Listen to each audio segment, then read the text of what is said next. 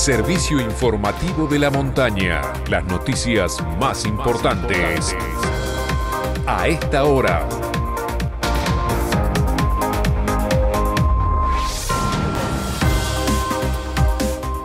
...12 del mediodía en la República Argentina. Temperatura en San Martín de los Andes, 7 grados. Humedad, 60%. Cielo cubierto.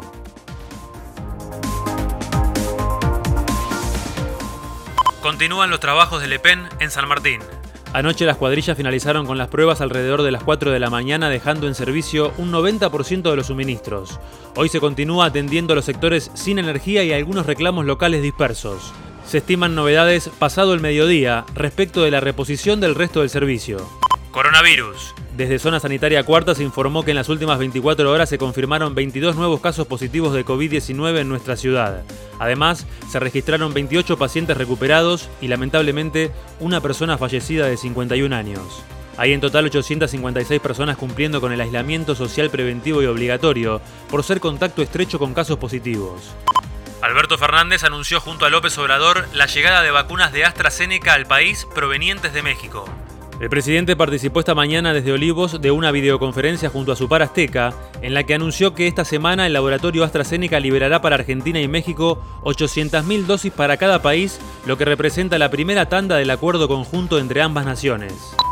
Y es el esfuerzo de nuestros científicos, de nuestros trabajadores argentinos, de los científicos y trabajadores mexicanos, lo que permite que hoy podamos estar anunciando esto.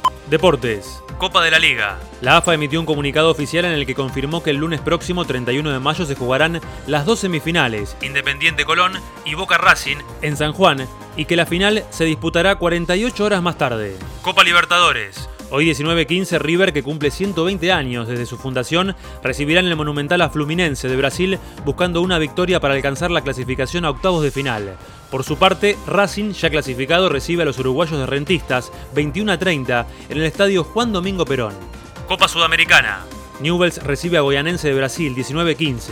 Para clasificar a octavos deberá ganar y esperar que Palestino derrote al líder del grupo, Libertad de Paraguay. En tanto, Talleres de Córdoba visita a Emelec en Guayaquil 21 a 30, ya sin chances de clasificación a la próxima ronda. El tiempo en San Martín. El Servicio Meteorológico Nacional anuncia lluvias durante todo el día con una mínima de 2 grados. Las tormentas continuarán durante toda la semana y habrá nuevamente fuertes vientos mañana y el jueves. Este fue el servicio informativo de la montaña. Todas las noticias en una sola radio.